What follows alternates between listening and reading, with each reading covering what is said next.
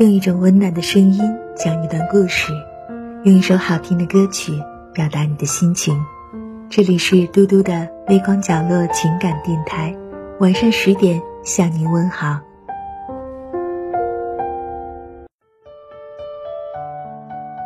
晚上好，亲爱的朋友，欢迎来到嘟嘟的微光角落。今天我们和大家来探讨一个话题。如今的这个社会上，为什么两口子之间越过越没有感觉了呢？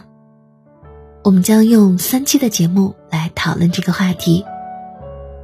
心理学上有个跷跷板定律，知道大家听说过没有？人和人之间的关系就像两个人坐跷跷板，长久的维系需要相互配合，才能保持动态平衡。婚姻也是如此，在真实的婚姻中，有太多人性的考量和生活的琐碎。有的婚姻目之所及皆是美好，有的却变成了争争吵吵，一地鸡毛，越过越没有感觉了。这样的婚姻或许不是因为缺了爱情，而是因为多了不平。关于这个话题，今天我们先来讨论第一个。日久厌倦，务实磨平了浪漫。多多的闺蜜小旭和她的老公是大学同学，经过四年的爱情长跑，步入婚姻殿堂，郎才女貌，一度被大家夸为天作之合。可最近小旭却总对我哭诉说，两个人的婚姻现在如一潭死水。细聊之下才知道，他们看似完美的婚姻下。实则激流暗涌。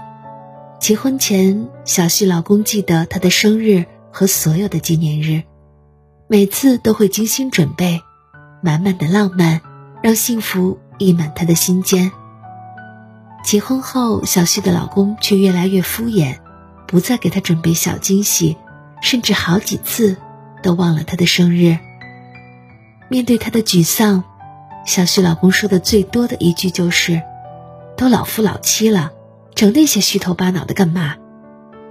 在他心中，自己努力工作、务实养家，就是对小旭和家庭最好的爱。买花的钱还不如给孩子多报几个特长班。红酒西餐比不上超市换季血拼实在。家庭旅行哪里有小区遛弯来的实际？每逢过节。小旭都酸溜溜的看着别人晒花晒礼物，自己却一无所获，心死如灰。婚姻中的你，是不是也有上面说到的各种情形呀？有没有这样的感觉？结婚三年，恋爱甜蜜的热度早已过去，没有了令人心动的牵手、拥抱和亲吻。结婚五年，什么五二零情人节，通通隐形。一次次期待，变成一次次失望。结婚十年，甚至忘记了彼此的生日和结婚纪念日。白天是夫妻，晚上像邻居。如果说婚姻是爱情的坟墓，太过务实就是婚姻的刽子手，抹杀了所有的浪漫和情趣，让另一半不再有惊喜和期待。